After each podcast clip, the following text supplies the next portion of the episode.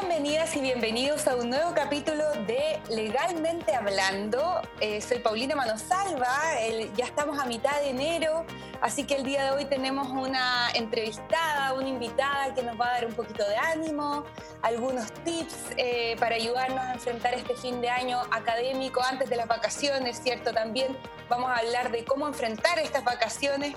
Nos acompaña una conocida de la casa, Francisca Bravo, ella es psicóloga y que es encargada de acompañamiento psicoeducativo de dos instituciones que son muy conocidas en nuestra universidad, el PAU y el PASE, pero como tenemos muchos auditores que nos escuchan también de otros lugares y de otras universidades, vamos a hacer el esfuerzo de contarles estas siglas que de hecho antes estábamos hablando con Francisca, se nos confunden un poquito el PAU es el programa de apoyo académico al estudiante y el PASE es el programa de acompañamiento y acceso efectivo a la educación superior que forman parte de la vicerrectoría de pregrado de nuestra universidad y como ustedes observan entonces Francisca tiene una gran experiencia en todos estos temas que vamos a hablar el día de hoy. Hola Francisca, ¿cómo estás? Hola Paulina, muy bien y tú, muchas gracias nuevamente por la invitación. Eh, efectivamente, como tú lo señalabas, nosotros como eh, programa, ¿cierto? tanto desde el PAU como desde el PASE, eh, tenemos este propósito y este objetivo de acompañar a los estudiantes tanto desde el área académica como psicoeducativa, que es el área que a mí me corresponde, y hacer que este proceso de adaptación a la vida universitaria, sobre todo para los estudiantes de primeros años pueda ser un poquitito más fluido, ya en esta lógica de adaptarse a la realidad universitaria, sobre todo en el contexto que nos encontramos hoy día, y por supuesto apoyar su desempeño académico en los diferentes años. Y eso es súper importante, sobre todo para nuestros, estudiantes que nos escuchan y que están pensando en ingresar a la universidad, si es que hay algún lugar donde ellos puedan sentirse cómodos, donde puedan recurrir. O sea, tenemos, hay muchos programas de la universidad y también actividades que son propias de cada facultad para que se puedan ingresar a la universidad y que también tengan toda esta orientación. Y bueno, ahí con el PAU y el PASE, este podcast comparte un objetivo, ¿cierto? Que es común, que es acompañar nosotros lo hacemos a través de la conversación, ¿cierto? De, saber un poquito más de nuestro invitado. Y el día de hoy eh, queremos ya volver a esta ayuda más eh, justamente psicoeducativa, dar algunos consejos. Y lo primero es que en estas semanas que quedan de enero, tenemos a muchos y muchos estudiantes que están ya en las pruebas finales, dando sus pruebas, en el caso de derecho del 40%, eh, donde están viendo si es que van a dar examen o no, no van a dar examen en marzo. Y obviamente sumado igual creemos creo yo también a, estas noticias que nuestra comuna entró en cuarentena y también muchos estudiantes que están en otras regiones también les pasó eh, porque muchos se fueron a sus casas. Se mezcla aquí em, todo este este nerviosismo por terminar el año más el contexto. Cómo ¿Cómo abordarlo? Me imagino que tú nos puedes dar eh, diferentes tipos de tips en diferentes niveles, eh, este periodo que puede ser un poco estresante. Claro, sin duda, sin duda en el fondo ya llevamos todo un año de, esta lógica de, estar haciendo todo desde la casa, eh, con una cuota muy importante de incertidumbre que probablemente también ha ido haciendo que con el tiempo nos vayamos acostumbrando a, esta variabilidad respecto de, nuestro futuro, tanto a mediano como a corto plazo. Ya el estar en cuarentena nuevamente, eh, en que en el caso de los estudiantes eh, y nosotros, ¿cierto? Hayamos pasado de un 2020 al año 2021, ¿cierto? Pero todavía continuemos con tareas pendientes de el año anterior, hace que, que la realidad pueda ser un poquito compleja para los estudiantes. Pero ahí lo, más importante y la sugerencia principal es que tal como hemos hecho el esfuerzo de adaptarnos a esta realidad tan distinta, ya eh, continuar un poco en la misma línea, ya pensando que nos quedan prácticamente solo dos semanas de enero, en la cual naturalmente es prioridad poder planificarla de la mejor manera posible, ya entendiendo que en el caso de algunos va a haber un receso importante durante el mes de febrero y en el caso de otros eh, probablemente van a tener que seguir preparando los exámenes para marzo. Entonces, el, el más importante es flexibilidad, capacidad de, adaptación, pero por supuesto que esto también vaya muy de la mano con una adecuada planificación y organización del tiempo. Entendiendo que hay un desgaste en el transcurso del año, entendiendo también que eh, debemos ir combinando los tiempos, ¿cierto? Tanto de, em, de organización, de planificación de nuestras tareas, pero también un tiempo de relajo, que también es muy, muy importante eh, conversábamos en el podcast anterior la importancia del autocuidado, esto de, de, ir alternando idealmente mis tiempos de estudio, mis tiempos de trabajo, aun cuando sean en la misma eh, casa, ¿cierto? En el mismo espacio físico, con tiempos de relajo, que son muy, muy necesarios. O sea, eh, en el fondo diariamente deberíamos entregarnos al menos dos horas al día para poder hacer cualquier otra actividad que para nosotros implique distracción. No sé si eh, con eso como respondo de manera general eh, tu pregunta, eh, Paulina. Sí, totalmente. Em, y justamente este podcast nos vamos eh, a ocupar a conversar. Yo creo que son dos temas eh, obviamente relacionados, el, el, trabajo y la organización, como decías tú, sobre todo cuando tenemos ya poco tiempo. O sea, nos quedan dos semanas, no sé, cuatro pruebas o tres pruebas y tengo que ser realista, saber organizar mi día y también eh, a futuro, digamos, mis semanas y por otra parte el descanso, que ahí podemos dividirlo entre el descanso diario y el descanso de las vacaciones que viene pronto. Y estoy totalmente de acuerdo contigo, que yo sigo sintiendo que estoy en el 2020 todavía, o sea, todavía uno no hace el cambio. Eh, y, cómo podemos, eh, o cómo, bueno, pueden los estudiantes, bueno, nosotros también tenemos labores, ¿cierto? Estos tips también nos ayudan. ¿Cómo pueden organizarse em, de una manera más eficiente? Esta, esta palabra que, que es tan importante, la planificación. ¿Cómo, que, ¿Cómo pueden ellos organizar su día y sus semanas que les quedan antes de empezar las vacaciones? Claro, ahí es súper importante pensando en esto que tú señalas, que por ejemplo nos podemos encontrar en, en escenarios que estudiantes eh, tienen aún cuatro pruebas por rendir y el tiempo que queda eh, son solo dos semanas, ¿cierto?, para terminar, eh, o 15 días para terminar este mes de enero. Lo importante es tener claridad de todas las tareas pendientes que debo realizar de aquí al término de este mes. Y ahí que estas tareas incluyen tanto tiempos de estudio como también, obviamente, otras acciones, me imagino, trabajo, ensayos, presentaciones que debo realizar de que termine el mes. Y en base a este único listado de actividades, la idea es que yo deba priorizar aquellas actividades que en primer lugar están más próximas en fecha y que también tengan una prioridad respecto de la urgencia. ¿Qué quiero decir con esto?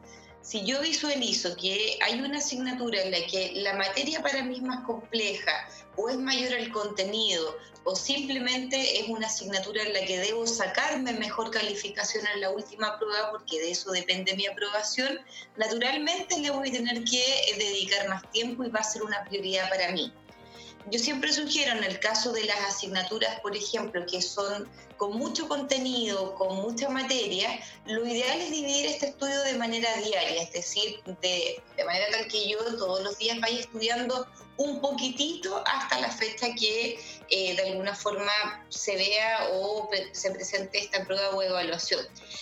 ¿Por qué? Porque muchas veces los estudiantes se abocan a una sola materia y descuidan todas las otras. Y además esto genera un desgaste súper importante eh, en esta lógica de estar todos los días mirando la misma materia.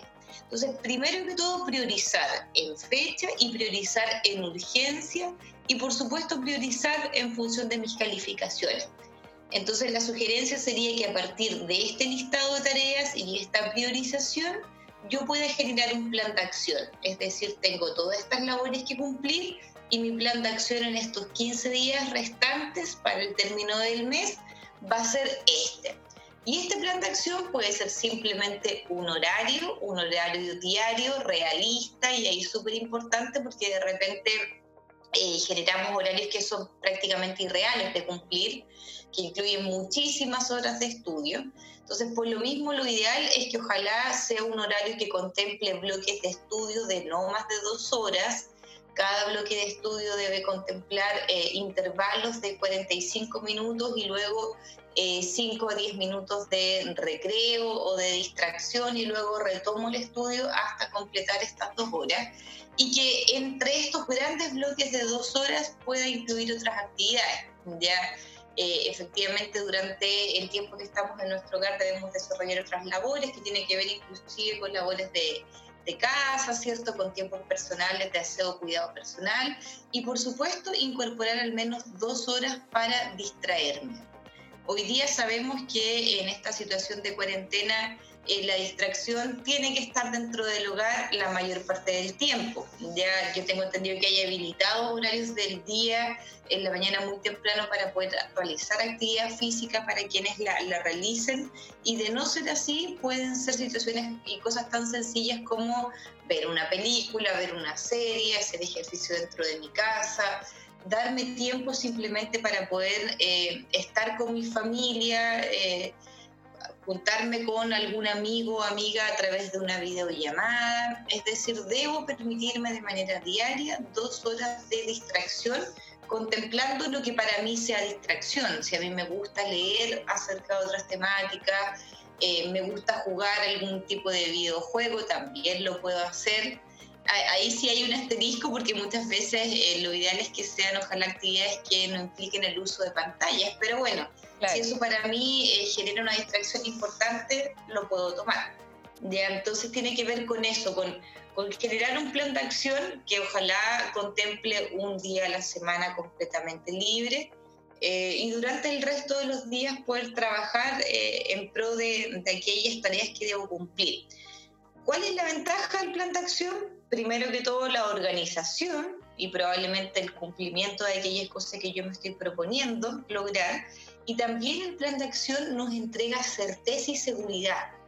Es como cuando uno trabaja también y uno tiene un plan de acción respecto de cómo va a desarrollar sus tareas. Si no existe plan de acción, uno se siente abrumado por la cantidad de cosas que debe hacer, pero si hay un buen plan, al menos vamos a tener la certeza de que estamos trabajando por nuestros objetivos y eso automáticamente disminuye nuestros niveles de ansiedad y sentimos que tenemos control de la situación.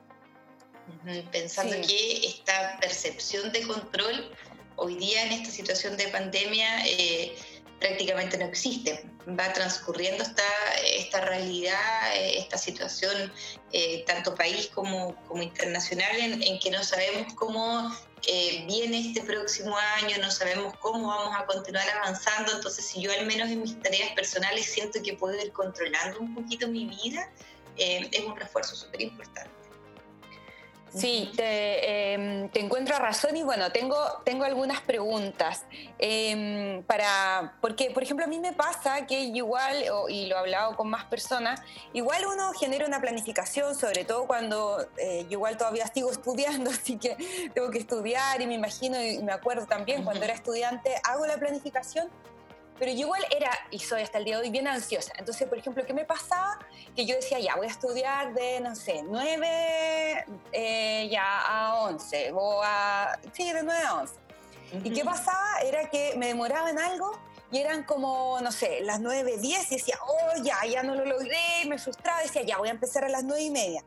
Y eran las 9 y media y decía, eh, y eran las 9.35. Entonces, como que pasaba 5 minutos y decía, no, tiene que ser así como una hora completa, entonces me distraía en una estupidez, que ahora ya me doy cuenta que, o sea, da lo mismo, ahora uno ya es más grande y dice, bueno, empieza, empieza nomás, o sea, no te cuestiones tanto, empieza y, no te frustres tanto porque tal vez va a haber un día que no va a ser tan perfecto o una mañana que no va a ser perfecta porque, bueno, obvio que si llegó tu mamá o alguien a pedirte un favor porque eh, siempre me acuerdo de un amigo que una vez la mamá llegó, eh, llegó urgente que necesitaba que lo ayudara a llevar un perro gigante al veterinario y mi amigo le decía, no, no, tengo que estudiar, tengo que estudiar, es que no puedo, no puedo. Bueno, ya, si viene una urgencia y tu mamá sola y todo, ya bueno, vas a tener que tal vez eh, reorganizar ese día, es un ejemplo burdo, puede pasar cosas más importantes o tal vez no son tan importantes y tú le vas a decir a tu mamá o a quien sea, ¿sabes qué?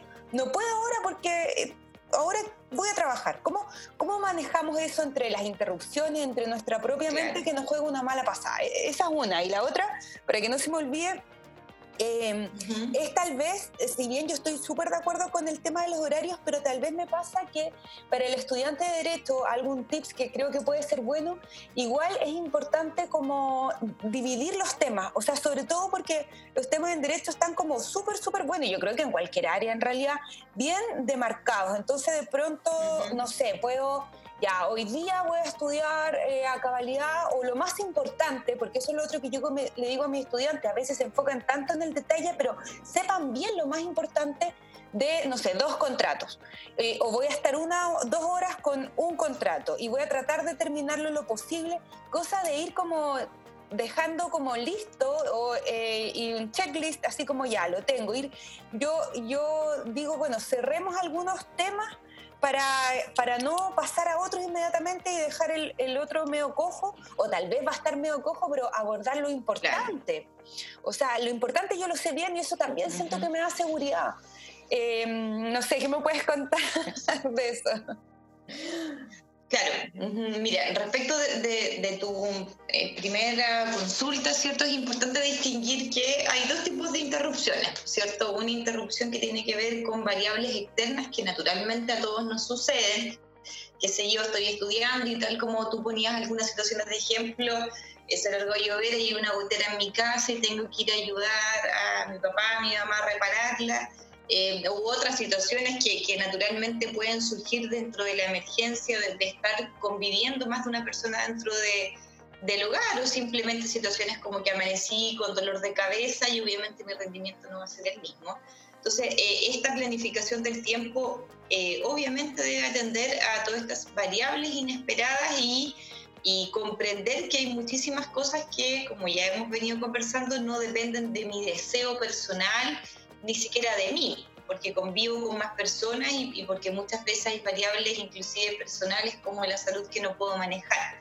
Entonces ahí efectivamente cuando hablamos de organizar los tiempos, la idea es que sea con cierta flexibilidad y atendiendo a las situaciones que puedan surgir.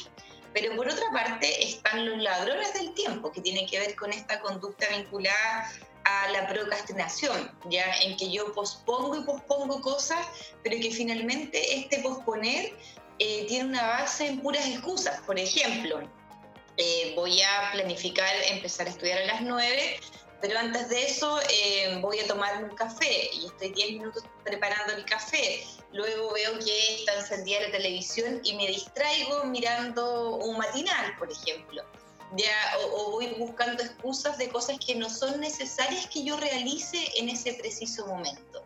Ahí la cosa es diferente, porque a todos nos ha pasado que decimos ya un ratito más empiezo, eh, o mejor hoy día no voy a estudiar y mejor estudio mañana, y llega mañana y estoy con esta misma sensación. Entonces ahí también es muy importante el autoconocimiento, es decir, distinguir si las cosas no me están resultando, como yo las planifiqué por eh, factores externos concretos y específicos, como los que conversaba hace un ratito, eh, o bien no me están resultando simplemente porque yo estoy poniendo barreras personales para que no me resulten.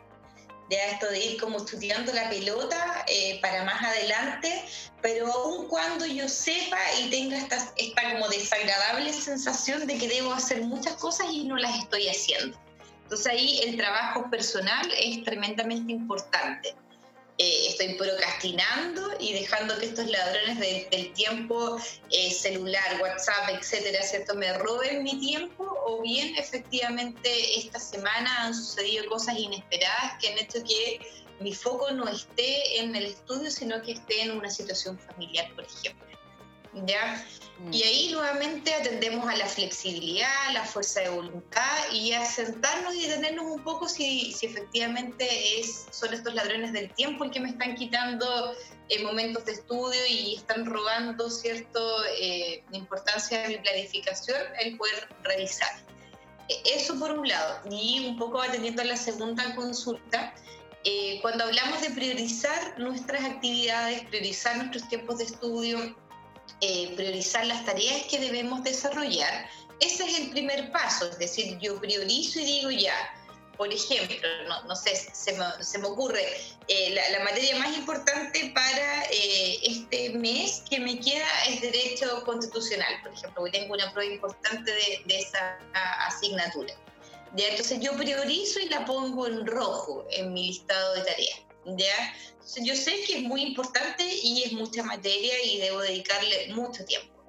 ¿ya? En base a, a esa primera priorización y primer paso, yo luego debo ir a la materia y hacer el ejercicio que tú señalabas, Paulina, puesto de eh, revisar la cantidad de materia, la extensión y en función de la cantidad de días, de, la, de las características de los contenidos, yo genero un subplan de acción, es decir, y esto puede ser inclusive todo mental, no es necesario que me llene de planificaciones ni de Excel organizando mi vida completa, sino que si, por ejemplo, algo súper super sencillo que si son 100 páginas del libro y me quedan 10 días para, para dar la prueba, probablemente lo que voy a tener que hacer es que en los ocho próximos días voy a tener que dividir estas 100 páginas de manera tal de estudiar diariamente una cierta cantidad de páginas y los dos últimos días la voy a dejar solamente o los voy a dejar para hacer solo un repaso.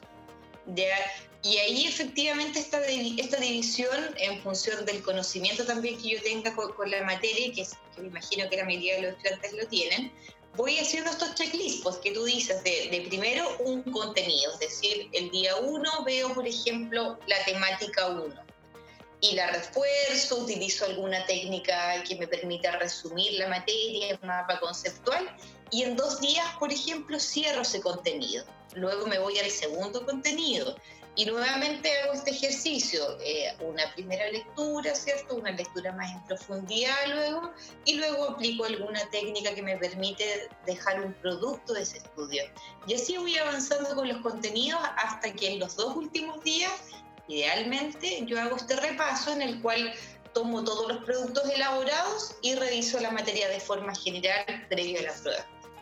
Ya, pero sí mm. coincido contigo que es fundamental que cada día de estudio tenga un propósito. Y yo siempre les digo a los estudiantes, no se trata que yo me sienta en el escritorio con toda la materia sobre mi mesa o en mi computador y empieza a navegar qué voy a estudiar, sino que tiene que haber un propósito. Hoy día estudio, como tú decías, el contrato, por ejemplo, ahí, ahí yo, yo, invento nada más contratos tipo 1 y tipo 2 y mi producto del día debe ser generar un resumen o un mapa conceptual de estos dos eh, contenidos importantes. Y así voy avanzando. Claro, y concentrarme igual en el día, porque si empiezo a ver todo lo que, todas las semanas que me quedan, o sea, me va a dar un colapso, voy a decir no lo voy a, no lo voy a lograr, no lo voy a, lograr, ir viendo igual las tareas pequeñas, porque mm, si veo, si veo las tareas pequeñas se ve mucho más sencillo y no me frustro tanto porque las voy cumpliendo en el día. Pero si veo todo el monstruo de materia y todas las asignaturas, en realidad voy a decir, no, esto no lo voy a lograr y yo mismo me voy a traicionar y voy a decir, ya, ¿para qué? ¿Para qué no lo voy a, no, no lo voy a lograr? Y lo otro que pasa mucho, que a veces uno le da como rabia, que a mí una vez me pasó que yo, yo tenía que estudiar un, un libro eh, gigante, me acuerdo, era mucho, mucho, mucho, mucho que tenía que leer era muy difícil de leer y además era, era mucho. Entonces yo justamente hice eso. Ya dije, no, ah, porque ya me había pasado que no lo había logrado. Entonces dije, ya voy a estudiar, no sé, 30 eh, páginas diarias o las voy a leer y voy a destacar lo importante y todo. Y le conté a un amigo y me dijo, ay, eso uno nunca lo hace, uno nunca lo logra. Y como que me dio lata y, y como que me bajoneé y dije, en su momento dije así como, pucha, eh, como que él me dijo, uno siempre dice eso y después igual llega al final con todo. Y después me dije a mí misma y dije, bueno, pero ¿por qué, ¿por qué me voy a bajonear? ¿Por qué lo que él me diga va a ser tan importante y que él ya me dijo que no lo iba a lograr? ¿Por qué le voy a hacer caso? Qué ridículo, porque en un momento dije, ah, ya sí, no lo voy a lograr, a pesar que ya había, ya llevaba como cuatro días bien, bueno, un día no lo hice tan bien, entonces tuve que recuperar al otro, pero eso como que me echó para abajo en realidad, como que, y, yo misma dije, bueno, no tiene ni un sentido que me eche para abajo ese comentario, ay, ¿para qué le conté también? Como que me dio rabia, y de ahí como que me entusiasmé, pero en otros momentos tal vez uno le afecta lo, lo que te diga el resto. Exactamente, claro, sin duda, porque tiene que ver igual con lo que yo espero de eh, el trabajo que yo pretendo, planifico desarrollar y con la experiencia o con la percepción que inclusive los otros tienen de mi trabajo. Entonces ahí eh, de alguna forma también volvemos a algo que, que es súper esencial, que tiene que ver con la importancia del autoconocimiento, porque Em, yo y, todos nosotros, ¿cierto? Que quienes hemos vivido la experiencia de ser estudiantes universitarios, eh, podemos transmitir un montón de sugerencias y recetas que para nosotros fueron súper efectivas, pero naturalmente no van a ser efectivas para todas las personas. Hay personas que les resulta muchísimo el hacer resúmenes, eh, invierten gran parte del tiempo de estudio en eso, para otros es más efectivo el mapa conceptual. Y así va variando. ¿Te acuerdas? Conversábamos en el podcast anterior que hay personas que eh, funcionan muy bien eh, caminando y estudiando la materia eh, a través de, la conversación, ¿ya? a través del verbalizar aquello que están, que están leyendo. Entonces tiene que ver con eso, con, primero que todo sentarme e ir probando, porque como tú dices, a lo mejor a, a la persona que te hizo ese comentario claramente no le resultó, pero a ti sí te resultó. Entonces, el organizarte, el planificarte y el ir generando acciones para poder aprender eh, la información que contenía ese libro. Entonces, acá uno puede nutrirse de las experiencias de otro, pero por supuesto, eh, ir implica también ir conociéndome y por supuesto ir identificando las cosas que para mí son útiles. Para lo que para mí es útil no necesariamente va a ser útil y le va a servir a otra persona. ¿ya? Entonces, ahí es fundamental. Hay, hay, personas, por ejemplo, muchas veces la, eh, el desagrado, la crítica está en torno a los tiempos de estudio, a la capacidad de concentración. Eh, hay algunas personas que eh, obviamente tienen mayor capacidad de concentración de atención sostenida y tal vez pueden prolongar más sus tiempos de estudio, pero para otros a lo mejor los bloques de estudio van a tener que ser más breves, incluir más descansos entre medios, ¿cierto? Pero una cosa no quita la otra, entonces tiene que ver sobre todo con el autoconocimiento personal. Y, eso, si tú te fijas, es una cosa que, que no solamente es parte de, lo académico, sino que también es parte de la vida. Lo que a mí me funciona no necesariamente le va a funcionar a otra persona. Entonces, a lo mejor esta instancia también de, disculpa, de, encierro, de virtualidad, también ha ido haciendo que inclusive muchos estudiantes se entusiasman bastante con estas modalidades de estudio, porque son distintas. Pues antes no, no hacíamos todo en el computador y hay personas que le ha eh, sido mucho más atractivo estudiar desde, qué sé yo, videos, eh, esta, esta forma de, de saber que las clases están grabadas y que están 100% disponibles para mí. Es muy distinto ir a una sala de clases y solo escuchar al profesor. Entonces, a partir de estas nuevas realidades también vamos tomando nuevas decisiones. Claro, y también entender que, por ejemplo, si yo pasé un momento en que estaba desmotivada o algo y ahora en realidad sí estoy motivada, Em, tengo que aprovecharlo y no juzgarme, ¿no? o otras personas pueden juzgar. Eh, igual pasa mucho eso, yo lo veo alto con el estudiante de Derecho, eh, con la familia, bueno, los pololos, las pololas, los amigos que estudian otra cosa, que de repente le dicen al estudiante, o sea, bueno, yo sé que hay muchas carreras que estudian mucho, pero, pero obviamente yo me enfoco en lo que, lo que uno suele escuchar para, para nuestra carrera que es como, oye, ya, pero ¿cómo vas a estudiar tanto? O de repente em, yo le decía a alguien, no, es que tengo que seguir estudiando, pero ¿cómo? Eh, no he estudiado lo suficiente, pero ¿cómo no he estudiado lo suficiente si estás ahí todo el día? Pero, o, los mismos papás es como, ah, ya estás en enero, ya relájate, ya no importa.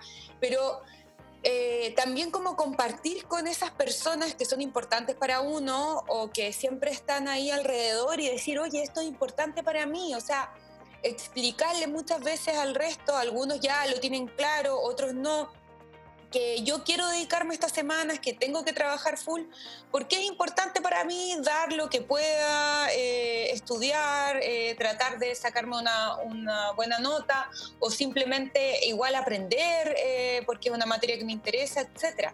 O sea, porque mucha gente va a decir, oye, ya, pero si estamos en enero, o, otras, otros, otros estudiantes de otros lugares van a decir, pero ¿cómo? Nosotros ya salimos, ah, déjalo, no importa. como que como que tratan igual, no es que traten de echarte para abajo porque encuentro que no lo hacen con, con mala intención, quieren que descanses, quieren que, que hagas otras cosas, pero para ti es importante el momento que estás viviendo, entonces quieres dedicarle un esfuerzo. ¿Cómo, ¿Cómo explicamos, cómo lidiamos con eso? Porque a veces igual la gente puede ser pesada al tirar esos comentarios. Claro, claro, y, en el fondo tiene que ver también con que, eh, imagínate que para, para, el estudiante es un proceso de aprendizaje que de, cómo hacer las cosas, de cómo ser estudiante en una determinada carrera. Cada carrera, como tú bien decías, tiene sus particularidades respecto de, los contenidos, la forma de estudiar, la atención de la materia, que que hace que, sea única. Entonces, ese proceso para el estudiante al menos dura un año y para otros inclusive se extiende dos años de, de entender cómo esta lógica de ser estudiante en una determinada carrera. Eh, para la familia y para los cercanos obviamente es más lejano aún. Si, si el estudiante no se encarga de ir transmitiendo y de hacerlos parte finalmente de, de esta experiencia que están viviendo, difícilmente van a comprender los tiempos, van a comprender el nivel de estrés, van a comprender, ¿cierto?, el cómo funciona eh, ser parte de la universidad.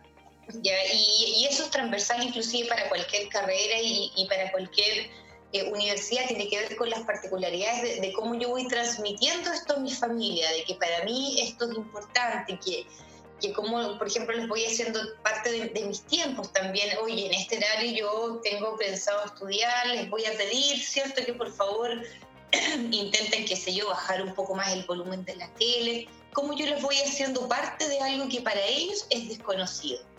Y eso es súper importante, no olvidar que, que muchas veces eh, dentro de, muchos lugares eh, un estudiante X es el primero en ingresar a la universidad. Y, parte un poco de esta experiencia tiene que ver también con que eh, su familia, padres, hermanos, qué sé yo, conozcan cómo es ser universitario. Y esto requiere tiempo, no es algo que, que sea de un momento para otro. Lo, mismo será con mis amigos, con mi pololo, mi polola, ¿cierto? En que yo los haga parte, les digo, oye, bueno, a lo mejor, no sé, tu carrera X funciona de esta manera, pero esta carrera, que es lo que yo quiero hacer, funciona así. Me demanda estos tiempos, me, demanda, eh, digamos, eh, el contemplar tiempos que a lo mejor eh, otra persona no contempla para estudiar. Para eso es súper importante verbalizarlo, porque si no, naturalmente vamos sumando esta sensación de frustración de que nos sentimos incomprendidos por la mayoría de las personas que para mí son importantes. Intentar hacerlos parte de, alguna manera también de, de, nuestra vida, de nuestros procesos, de nuestros tiempos, que muchas veces, y ahí yo creo que, que la situación eh, pasa también, que muchas veces damos por entendido que así es y que bueno, los otros me deberían entender que yo sigo en clases hoy día en enero, mientras mis compañeros del colegio están de vacaciones eh, antes de Navidad. Pero bueno, si, si, yo lo verbalizo y digo, oye, mira, esto funciona así, este es que yo quiero, esta es la universidad que a mí me gusta, y pucha, les pido que a lo mejor pospongamos, qué sé yo, nuestra reunión ahora no, se puede naturalmente o nuestra salida de vacaciones para febrero y espérenme y lo verbalizo, ¿ya? ¿Por qué? Porque cuando damos por entendido aquello que nos está sucediendo, nos frustramos, nos sentimos incomprendidos y nos podemos sentir solos, inclusive, que, que, eso no, no, es la idea que suceda. Eh, sí, no olvidar que, que, muchas veces y en determinadas etapas de la vida eh, pasa que quienes mejor nos comprenden son aquellos que están pasando más o menos por lo mismo que uno. Entonces, eh, ahí efectivamente es súper esperable que, también mi grupo de referencia vayan siendo mis mismos compañeros de carrera, quienes son los que me van a comprender finalmente cómo estudiar cierta asignatura o cómo enfrentarse, por ejemplo, a una prueba oral, que es una característica bien importante de de la carrera y ahí al verbalizarlo me voy sintiendo comprendido por mis padres también. Sí, totalmente, son un buen apoyo y, y, lo otro, esta, esta sensación hoy día que no sé, que estoy trabajando y que tal vez me estoy perdiendo de algo, que tal vez me estoy perdiendo de, de lo que está pasando en Instagram eh, o lo que está pasando en TikTok o, o hay una historia o hay algo ¿Cómo, ¿Cómo manejar eso? Yo, bueno, yo me acuerdo cuando yo estudié para el examen de grado, en ese tiempo no había, no, no, no había Instagram, no, no. pero sí usábamos mucho Facebook. Y, y, la gente ahí subía muchas fotos y mucha información. Y yo me acuerdo que em, en el último periodo, que era como obviamente el más intenso, era más largo, ¿cierto? Pero se puede comparar, yo le pasé la clave a mi hermana y le dije, cámbiame la clave eh, y no me la des hasta que vuelva al examen de grado. Entonces, en realidad yo no es que desaparecí del sistema porque seguía ahí, no es que le puse, eh, porque hay como una, y lo mismo en Instagram, como que uno puede desaparecer, no, no es que desaparecí, sino que eh, eliminé la posibilidad de que me hicieran comentarios, que mm, pero iba a estar ahí, pero en realidad yo no iba a poder acceder a nada ni nada, y, ella cumplió la palabra y no me la dio, no me la dio, y fue súper bueno porque eh, después yo lo abrí, me acuerdo, ese día, y y me di cuenta que ahí mucha gente me tiraba buena vibra y todo, pero igual eso permitió que yo no estuviera ansiosa y tampoco estaba pendiente de las expectativas del resto o de lo que pasaba, porque, y me di cuenta que ya tampoco es que me perdí de tanto, si eso es lo que pasa, cuando uno se, se aleja un poco de eso o se organiza, y, o por ejemplo ya tal vez no, no el WhatsApp, una vez yo lo eliminé y fue un desastre porque eliminé mucha información, no, no sé, bueno, yo ya, eso fue más adulta y no fue bueno porque tenía cosas de no sé, de, información importante. Pero sí, eso de proponerme, oye, en realidad voy a, que ya lo hemos hablado, sí, dejar el celular lejos, o en mi caso, que le pasé la clave a mi hermana, eh, me funcionó porque realmente mm, uno no, no, se pierde de tanto y bueno, y en los grupos y todo, tal vez uno puede ver el mensaje en la noche cuando ya estás como a punto de acostarte y la verdad es que la gente que te quiere, te conoce, nadie va a decir como, hoy qué pesada, ¿por qué no respondiste? Oye, no, es que estuve trabajando, pero ahora ya y hablemos y me pongo al día.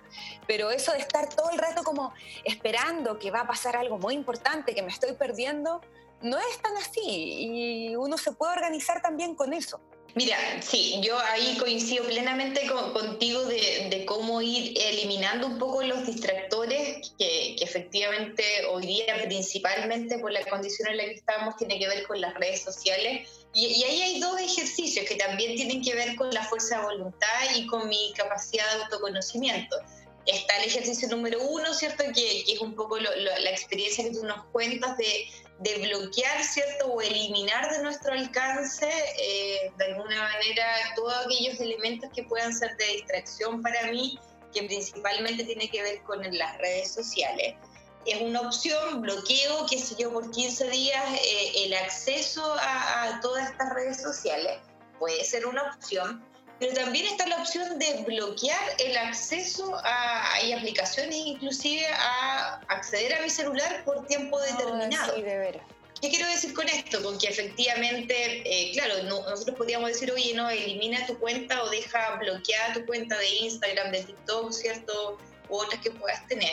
Pero también ahí hay una, un arma como de doble filo, porque no hay que olvidar que los estudiantes son adolescentes en su mayoría y están encerrados están encerrados, ¿cierto? Sin mayor contacto con, sus padres, que, para una edad como la adolescencia es tremendamente importante. Entonces, eh, ahí tiene que ver igual con la fuerza de voluntad, con no perder de vista mi plan de, de, vida, es decir, yo elegí esta carrera, yo quiero esta carrera y para que la cosa me funcione voy a tener que dejar fuera ciertas distracciones, pero por otra parte, también tenemos la necesidad en esta lógica de autocuidado de que los adolescentes y jóvenes sigan interactuando.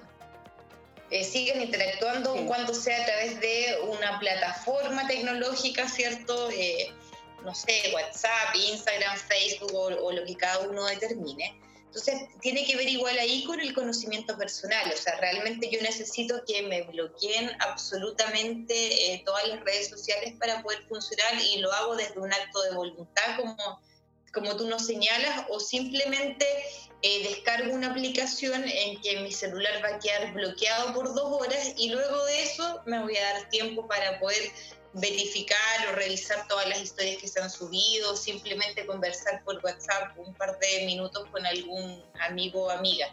Eh, porque igual es complicado ser tan tajante, sobre todo en esta realidad, porque a lo mejor, no sé, se me ocurre que en tu experiencia Em, como que evitaste esta, tentación de estar accediendo permanentemente a Facebook, pero sí en el transcurso del tiempo de tu estudio te diste tiempo para poder, eh, no sé, juntarte a tomar un café con alguna amiga y ahí sí, es verdad. Pero en esta situación, de, claro, es complicado ser tan tajante porque es como que los dejamos sin nada, digamos. Entonces ahí depende mucho de las características de, cada uno, de la fuerza de voluntad y, y de y de ser eficientes, porque si no, eh, en el fondo igual es como un autoengaño, pues cuando yo me siento a estudiar con el celular al lado, Y a la oh. primera vibración de mi celular lo atiendo o abro, ¿cierto? Desbloqueo el celular y empiezo a navegar por Instagram. Me estoy engañando, estoy siendo poco efectivo en la organización de mis tiempos, poco efectivo en lo que me planifiqué y lo más probable es que al cabo de esas dos horas me sienta frustrada porque aquello que eh, me planteé que iba a realizar o mi, o mi planificación de estudio no fue, eh, no fue cumplida cabalidad, me va a generar mayor frustración. Entonces finalmente esto es una rueda, porque cada acción tiene una consecuencia. Y yo decido qué consecuencia tiene cada una de mis acciones. Es como que el control está en mí final, finalmente.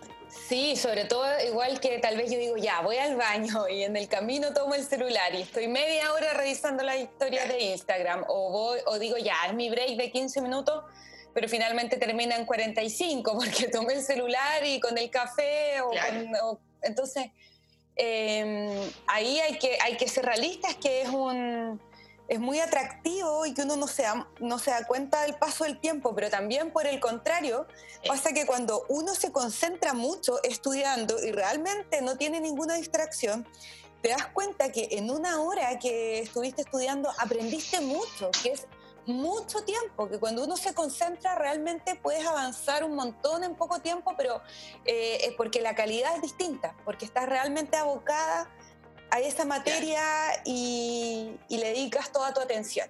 Entonces, bueno, ahí, eh, claro, qué bueno que hablamos con Francisca, porque si no yo me pongo a hablar ejemplos muy tan y, bueno, es bueno conversar.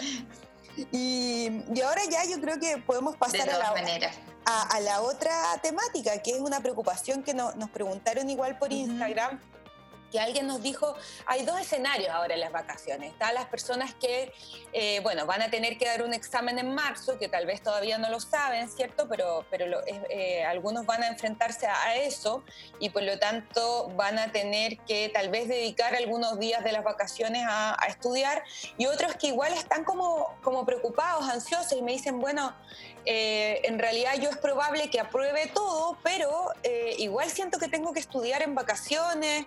Em, ¿Cómo me enfrento a esa situación? al descanso con el trabajo, si realmente vale la pena el que aprobó todo, ponerse a repasar, o si quiere, cómo lo puedo hacer de una forma que no sea tan abrumadora. Claro. mire, yo la, verdad es que eh, el consejo para quienes en enero van a dejar cerradas sus asignaturas completamente y, y se van, van a iniciar febrero con la tranquilidad de haber aprobado todos sus ramos, yo ahí el consejo fundamental es que idealmente se den este mes completo de vacaciones. Ya, eh, efectivamente, idealmente no conectarse con absolutamente nada de la universidad, porque igual es un tiempo corto, uno dice, oye, es un mes, pero no hay que olvidar que también este año ha implicado un desgaste súper importante. Claro, y pasa volando y, ha sido un, un año muy distinto eh, en esta lógica de también visualizar un 2021 también muy diferente. Entonces, eh, si efectivamente mi interés es empezar a prepararme para las asignaturas que vienen, tal vez la opción podría ser, oye, date este mes de febrero totalmente de descanso y de receso absoluto eh, en lo que tiene que ver con la universidad. Y en marzo puedes iniciar, porque sabemos que el, el primer semestre 2021 no parte inmediatamente el primero de marzo, sino que todavía estamos terminando el segundo semestre 2020. Entonces, en marzo, a lo mejor poco a poco y muy lentamente puedo ir eh, recordando o refrescando o haciendo una primera aproximación con los ramos que se vienen para más adelante. Eso sería mi, consejo eh, en la mayoría de los casos de aquellos estudiantes que han terminado con todas sus asignaturas ahora en enero. Ahora bien, si efectivamente eso a mí no me genera tranquilidad y en el mes de febrero me voy a sentir que no estoy haciendo nada, que estoy muy desocupada, que podría estar aprovechando el tiempo en avanzar para las asignaturas del primer semestre 2021, eh, lo hago. Ya ahí la situación es caso a caso, pues en el fondo tiene que ver con cómo yo me sienta más tranquila, asumiendo sí que efectivamente esto me puede generar un desgaste importante, dependiendo de los tiempos de estudio que yo determine para el resto del año. Porque como conversábamos hace un ratito, eh, ha costado hacer como el cambio de un año a otro, porque efectivamente estamos en el 2021, pero el semestre académico sigue siendo del año anterior. Entonces es importante que yo haga este cambio de switch en que no es una continuidad, pues en que yo no voy a pasar dos años de corrido, sino que hay un corte, como sucede la mayoría de, de los años, ¿cierto? En el caso de los estudiantes que sí tienen certeza que para marzo se van a enfrentar con un examen importante o, deben rendir uno o más exámenes, lo ideal es que ojalá eh, los tiempos del el mes de febrero los intervalen un poco con tiempos de estudio y también tiempos de recreación. A lo mejor se me ocurre poder ir acortando los días de estudio, porque probablemente si es un examen el que yo tengo que rendir, no va a ser necesario que yo dedique los 28 días de febrero en estar estudiando 6 horas diarias cada día. Entonces a lo mejor puedo acortar un poco mis bloques de estudio en el sentido de que estudio de lunes a jueves eh, cierta cantidad de horas diarias, ya asumiendo que es un examen y que la materia ya fue revisada en el transcurso del semestre. O sea, no hay mucho de nuevo, sino que más bien de repaso. Y sí o sí me dejo, qué sé yo, del viernes al domingo absolutamente libre. De tener como esa lógica mental, ahí va, va a depender de la extensión de la materia, de la complejidad de los contenidos, de idealmente ir alternando las formas en que estudio, a lo mejor eh, ahí desconozco un poco cómo funciona en el caso de, de, la disciplina eh, que, estudian, eh, en este caso los estudiantes de Derecho, si hay acceso a videos, a tutoriales, el cómo ir variando un poco esta forma de incorporar los contenidos para que no sea tan tedioso. Pero sin duda la sugerencia fundamental es generar un cambio en febrero. No puedo seguir en esta misma continuidad en la que partí desde mayo con este semestre 2020 tengo que priorizar y sí o sí tengo que darme ciertos descansos. Tal vez en otros casos la lógica va a ser descansar sí o sí los primeros 15 días de febrero y luego contar del día 16 eh, me pongo las pilas y empiezo a repasar la materia. Pues depende mucho de, de la evaluación que cada uno haga, pero sí o sí necesitamos tiempos de descanso y de y, de recreación, aun cuando esta recreación implique estar dentro del mismo espacio físico en que, en que hemos estado todo el año. Bueno, esa es la otra pregunta que me hicieron. Sí, esa es la otra pregunta que nos hicieron, cómo poder descansar y, y, tratar como de generar este cambio entre el año y las vacaciones, si voy a estar en el mismo espacio físico en que he estudiado todo el año. ¿Cómo, cómo, cómo genero? ¿No claro. puta, me siento un poco frustrado, lo lograré, ahí estudié todo el tiempo, más encima tengo lleno de libros. Em, ¿cómo, lo, ¿Cómo lo voy a lograr? Eh, descansar y, cambiar el switch. Claro, ahí, ahí a lo mejor eh, puede ser un poco el, organizar mi espacio y mis rutinas de forma diferente. Ya en el sentido que probablemente yo durante todo el año he generado una determinada rutina en cuanto a mis tiempos de, de estudio, en cuanto a los espacios físicos, en cuanto a qué sé yo, desde cosas tan básicas como el horario en que, en que me levanto y ya las rutinas cotidianas. Entonces a lo mejor puedo flexibilizar un poco ahí eh, e intentar cambiar un poco la, la, manera en que yo venía haciendo las cosas. Naturalmente el espacio no va a variar y, y la posibilidad de salir de, de, mi hogar, dependiendo del lugar en que yo esté, eh, son bastante limitadas hoy día. Entonces, a lo mejor ahí hacer algunos cambios, me levanto más tarde, eh, incorporo otra actividad, lo que conversábamos hace un ratito, me engancho con una serie, eh, después de la hora de almorzar duermo siesta. Ahí va a depender también de esta voluntad de, por ejemplo, retomar algún hobby, si, si dejé a la mitad un libro que eh, quise leer pero no pude, lo retomo, si qué sé yo, me gusta eh, tejer, lo empiezo a hacer. Tiene que ver también con esta voluntad de, de, cambiar un poco la rutina y las acciones que he venido desarrollando, de retomar aquellas cosas que tal vez tuve que posponer eh, por los tiempos de estudio, ¿cierto? Y, un poco generar algunos cambios. Naturalmente ahí pudiésemos ser idealistas y, y, proponer otras alternativas como eh, irme de vacaciones, qué sé yo, pero sabemos que hoy día está súper compleja esa opción. Habrán algunos también que me imagino que eh, van a tomar esta opción de, trasladarse tal vez a casas de familiares, considerando el permiso eh, de vacaciones que se encuentra habilitado también es una opción, naturalmente teniendo en cuenta todas las medidas de, autocuidado personal que, se requieren para poder trasladarte a otro lugar físico. Eh, hacer uso, hay un, yo tengo entendido que en los periodos de cuarentena naturalmente hay un uso de eh, dos permisos semanales que podemos utilizar, ¿cierto? Y ojalá que, que estos permisos impliquen eh, actividades al aire libre, es decir, yo salgo y eh, me desplazo, qué sé yo, por una ciclovía, eh, no me voy a, pasar dos horas en el supermercado, por ejemplo, tiene que ver con eso, con ojalá ser bastante eficientes con el, uso de los permisos, también atendiendo a todas las normas de, seguridad que, que, naturalmente hay que tener. ¿ya? Entonces ahí me voy planificando un poco dentro de lo que esta realidad tan cambiante no nos lo permite, pudiese ser una alternativa.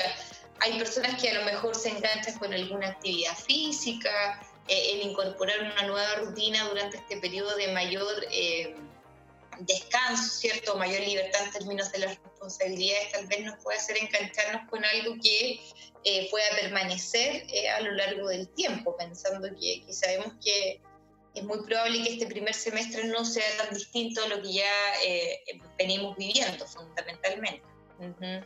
sí, ahí las opciones son variadas. Mm, te escucho, igual me pongo a pensar. Las opciones son variadas. No, termine la idea. dale nomás. Yo te interrumpí. ah, no, que... Creo que las opciones son variadas, pero va a depender muchísimo de, de, las características del lugar en que yo esté. Por ejemplo, yo me he encontrado con estudiantes que tienen eh, la posibilidad de trasladarse a un campo, por ejemplo, porque la familia tiene un campo, qué sé yo, no sé, eh, en la cordillera, una zona rural en la que efectivamente probablemente van a tener muchísimas más opciones de poder salir a caminar por el campo que estar viviendo en la ciudad. Entonces, ahí ojalá dentro de las opciones individuales y familiares poder optar por aquella opción dentro de las medidas posibles que me permitan mayor desconexión. Sería ideal, yo, siempre eh, sugiero irme, no sé, que sea unos cuatro días a un lugar donde no tenga conexión a internet, que tenga la posibilidad de salir a caminar, de tomar un poco de sol, que sabemos que es tan importante eh, en esta lógica de la absorción de la vitamina D, que, durante los periodos de invierno no, la tenemos, ¿cierto? Entonces, ahí las decisiones también son personales, porque opciones no hay tantas, entonces hay que buscar qué es lo que más me acomoda y cuáles son mis alternativas. Sí, yo mientras te escuchaba igual, em, bueno, coincido contigo en que realmente si uno no tiene así como una necesidad tan urgente de, avanzar, que no lo haga. Y un año lo hice y dije, ay, me voy a poner a revisar sentencias y todo. Ay, me arrepiento tanto porque uno nunca hice tanto y debería haber aprovechado ese tiempo realmente para, para, descansar. Yo como que sentía, no, tengo que avanzar, tengo que aprovechar, no sé qué.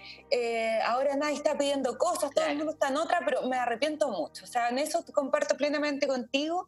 Pero también yo, yo me he preguntado, bueno, igual decía, ¿yo qué voy a hacer? Como que te escuchaba y decía, en realidad uno qué puede hacer y ahí y ahí pensaba y, reflexionaba lo último que tú decías. O sea, bueno, voy a, claro, voy a aprovechar de si puedo, tengo un espacio para caminar, hacerlo, jugar con mis perros, bañarlos, que no lo he bañado en todo el año, los pobres, no sé, algo como que a mí realmente me hace feliz. Mm, claro. Eso, como pensar en lo que uno realmente me, le hace feliz. O, o tengo una mesa que digo que voy a pintar así hace como cuatro años, ya la voy a pintar y, me voy a, a mí me, me, gusta, bueno, me gusta mucho escuchar podcasts en donde me río, conocer algo nuevo que me pasó igual este año, conocí unos nuevos que me mata la risa y ahí en realidad no estoy ocupando, no estoy frente al computador y lo otro que yo por lo menos yo lo voy a hacer los primeros días, como organizar un poco mi, mi, espacio de estudio y también un poco esconder tanto libro que tengo eh, en otra parte, porque yo justamente estoy en un pasillo donde paso y aprovechar de ordenar, botar papeles y todos los primeros días,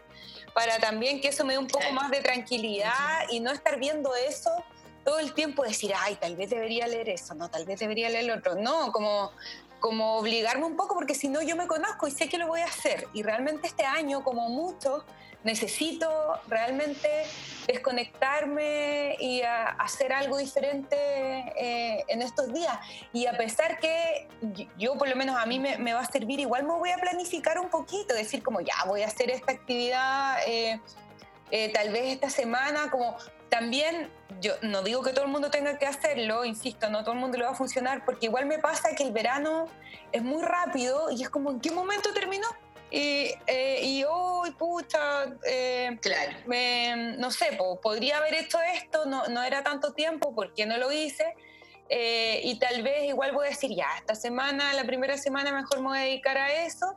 Y va a ser raro igual, yo creo, al principio, no estar en clase, no estar teniendo que ver videos, no, eh, bueno, para un, adulto no tener que estar haciendo clase va a ser eh, raro igual, no sé. ¿Qué nos puedes contar tú? ¿Qué, ¿Qué, qué, a ti te hace feliz o qué podrías, porque tal vez le puede servir a alguien o qué has escuchado de otros estudiantes que van a hacer? Claro, sí, ahí de, alguna manera eh, coincido plenamente con lo que tú dices, que, que, es ideal también un poquito de planificación, ya eh, como para que no nos quede esta sensación de que chuta pasó el mes de febrero y es como que finalmente no hicimos nada, no aprovechamos el tiempo en nada. Eh, se dice que, habitualmente cuando uno contempla un tiempo de tres semanas de vacaciones, la primera semana tiene que ver con acostumbrarnos a esta nueva rutina, ¿cierto? De no tener que conectarnos, en este caso al computador, o cuando no estábamos en virtualidad, no tener que salir de la casa, qué sé yo. Tiene que ver igual con eh, ir adquiriendo como comodidad eh, a esto de no tener que hacer muchas cosas, ya de no tener que cumplir eh, con otros, de no tener que cumplir con ciertas obligaciones. Entonces se dice y se describe que habitualmente eso dura una semana. Luego ya la segunda semana estamos más o menos adaptados a, a esta nueva realidad personal y a la tercera semana ya tenemos que empezar a vislumbrar el regresar a nuestra rutina, pensando que tengamos ese plazo de vacaciones. Entonces, eh, lo ideal ahí tiene que ver, eh, no sé si con una planificación como para no, estresar y abrumar con, con, planificar nuestra vida en el transcurso del mes de febrero, pero sí con contemplar e ir haciendo este ejercicio de revisar qué cosas me gustan hacer, me gusta hacer, ¿cierto? ¿Con qué me voy a distraer? Ya tenemos claro que al menos en, en ciertas comunas, ¿cierto? En las que estamos en cuarentena tenemos al menos cuatro semanas en las que sí o sí las posibilidades de traslados van a estar totalmente limitadas. Ya entonces en esta realidad eh, en que la primera quincena de febrero vamos a pasar o tenemos que estar dentro de nuestros hogares, que, ¿cuáles son mis intereses? Pues si en el fondo mi, mi, interés es regalonear más tiempo con mis mascotas, poder hacerlo, si efectivamente tengo pendiente eh, continuar y terminar un capítulo de, de una serie, lo puedo hacer de manera mucho más ilimitada que antes eh, si tengo pendiente, por ejemplo, ordenar mi closet, hacerlo, si me gusta cocinar, también puede ser una opción de hacer ciertas preparaciones que durante varios días o durante el año no pude dedicarle tanto tiempo. Eh, qué sé yo, si, si me quiero conectar eh, a través de una reunión con alguna familia o familiar que para mí es importante y no lo pude hacer, también me puedo dar esa alternativa. Entonces, en la medida que se vaya acercando la fecha, es súper importante ir reconectándonos con eh, aquellas cosas que para mí son importantes y que para mí generan distracción. ¿Por qué lo digo? Porque cuando uno viene eh, en el transcurso de un año, que efectivamente ha sido un año particular, de repente encontrarnos sin hacer nada, ya sin tener que cumplir con nada, eh, podría ser algo súper deseado y que por efecto automático nos provoque felicidad, ¿ya? Pero no siempre están así, pues no siempre es tan automático ese efecto, entonces ahí, pudiésemos de alguna forma eh, buscar maneras de sentirnos útiles, pero estar disfrutando aquello que estamos haciendo y ahí el ejercicio eh, es bastante personal, pues de ir revisando qué es lo que a mí me, me hace sentir bien. Pensemos que en la casa uno dice, pucha, más allá del computador, a lo mejor en el caso de los jóvenes no hay muchas más alternativas, eh, pero siempre hay algo que, que para mí eh, es entretenido, es atractivo, o sea, a lo mejor que si yo me gusta andar en bicicleta y sabemos que hay posibilidades de poder salir a hacerlo durante horas muy temprano de la mañana, tal vez opto por eso y después llego a descansar de a mi casa, duermo y tomo desayuno más tarde, no sé, pues tiene que ver con las adecuaciones y, con lo que nos vayamos proponiendo para eh, sentirnos felices, pues si en el fondo tiene que ver con intentar disfrutar este mes que sabemos que pasa muy, muy rápido, pero yo también me hago la pregunta que, que no sé si pasa tanto más rápido que todos los otros meses del año, porque en general el, el año ha pasado muy, muy rápido, entonces... cómo yo aprovecho este mes de manera de, de al término generar esta satisfacción de decir, bueno, dentro de las condiciones actuales pude disfrutar al menos un poco. Y me sentí bien en varios momentos. Pude dormir, pude descansar, pude leer lo que quería leer, eh, qué sé yo. Tiene que ver ahí igual con el autoconocimiento con encantarme o reencantarme con aquellas cosas que en algún momento disfruté y disfruto finalmente. Ya, pero eh, Francisca, no te corras. Me tienes que dar un tip de qué te gusta a ti. ¿Qué, hay, algo, ¿Hay algo que te proyectes? Así que me puedas contar qué vas a hacer en las vacaciones. Mira, bueno, yo tengo dos hijas chicas, entonces en realidad eh, como que mis tiempos libres pasan fundamentalmente con pasar tiempo con ella y con poder retomar cosas que durante la jornada de trabajo y estudio no, no son posibles de, hacer. A mí me gusta mucho ordenar, disfruto mucho ordenando, pero eso ya tiene que ver con mis características personales. Pues hay personas que dicen cómo eh, ordenar si tal vez puede ser una obligación. Para mí es súper entretenido ordenar, como deshacerme de aquellas cosas que, que, ya no, no, son útiles, ¿cierto? El, poder organizar, qué sé yo, los closets, los espacios dentro de, mi casa, para mí es súper satisfactorio. Y quiero, como les decía hace un rato, ver la posibilidad justamente de, de aprovechar en cuanto sean los permisos muy pequeños de, poder salir a caminar algún día, ¿cierto?, a la semana y poder trasladarme al campo si idealmente se, se puede, porque en el fondo, aun cuando sea un fin de semana, en esta lógica de, de, utilizar este permiso de, de, vacaciones, pero fundamentalmente, como yo te digo, a lo mejor lo, que para mí es entretenido, para otra persona puede ser como súper aburrido, abrumador. Tengo dos perros también, como tú decías, Paulina, igual tengo pendiente eh, lavarlos, eh, preocuparme de ellos también. Entonces tiene que ver un poco con, con eso, con que cada uno vayamos identificando que que nos genera placer, bienestar, aun cuando estemos en esta situación, que, es muy distinta. Eh, uno muchas veces dice, pucha, qué ganas de salir, qué ganas de, hacer la vida normal eh, en el exterior y con más personas, pero por otra parte, eh, según las condiciones, por supuesto, familiares de cada uno, esta oportunidad de pasar tanto tiempo con nuestros seres queridos probablemente nunca más la vamos a tener en ningún momento de nuestra vida. Entonces, eh, aunque suene algo súper sencillo, tiene que ver con eso, con disfrutar momentos, conversaciones, compartir una rica comida, compartir un momento del día que, que a lo mejor en otras circunstancias nunca más eh, vamos a tener esa oportunidad.